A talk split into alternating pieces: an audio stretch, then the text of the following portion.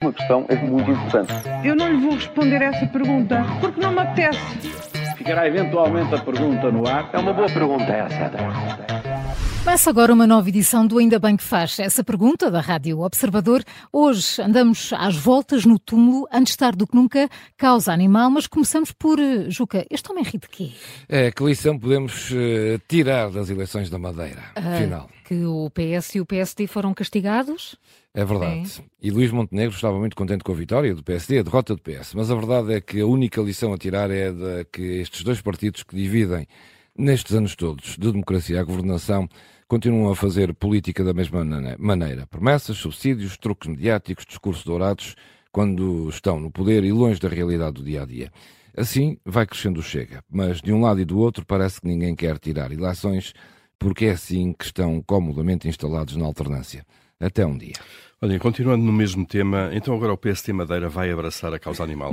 As negociações para garantir o apoio de pelo menos mais um deputado já estão feitas. Já estão feitas, foram rápidas, Sim. arrancaram logo na noite eleitoral, quando se percebeu que a coligação PST-CDS ficou um deputado da maioria absoluta. Ora, tanto o PAN como a, a, a Iniciativa Liberal elegeram um deputado, cada, e Miguel Albuquerque tinha que garantir o apoio de pelo menos um desses partidos.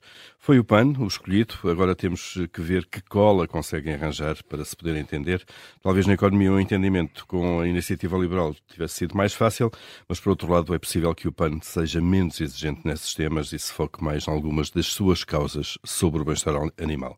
A linha liberal ficou para trás, vem então a causa animal e assim se vai compensar a falta de uma maioria absoluta eleitoral. E mais vale tarde que nunca. Ah, aí está ele, o desconto no combustível, mas, o tão esperado. Uhum. Já não era sem tempo. O governo decidiu finalmente aquilo que era óbvio e continuamos sem perceber porque é que os espanhóis fazem melhor ou pelo menos diferente. Veremos agora se às segundas-feiras não vamos ter aumentos que esmaguem este pequeno bónus nos impostos. A certeza é que continua a ser o Estado a suportar todos os custos, do lado de lá, nem um cêntimo a menos e uma ajuda ao consumidor. O costume nesta e noutras áreas. Olha, e o que diria essa de Queiroz da polémica à volta da sua própria transladação? Olha, podia acontecer que se risse, não é? Ele que escreveu que o riso é a mais antiga e mais terrível forma de crítica. É muito provável, provavelmente ria-se, ou então achava isto tudo uma piolheira, eh, ou então até podia achar muito merecida a homenagem que está inerente ao seu descanso no Panteão Nacional. Nunca saberemos, nem nos atreveremos a adivinhar o que lhe podia passar pela cabeça, até porque, como sabemos, São Marco Twain é que teve o privilégio de sobreviver e comentar o anúncio da sua própria morte.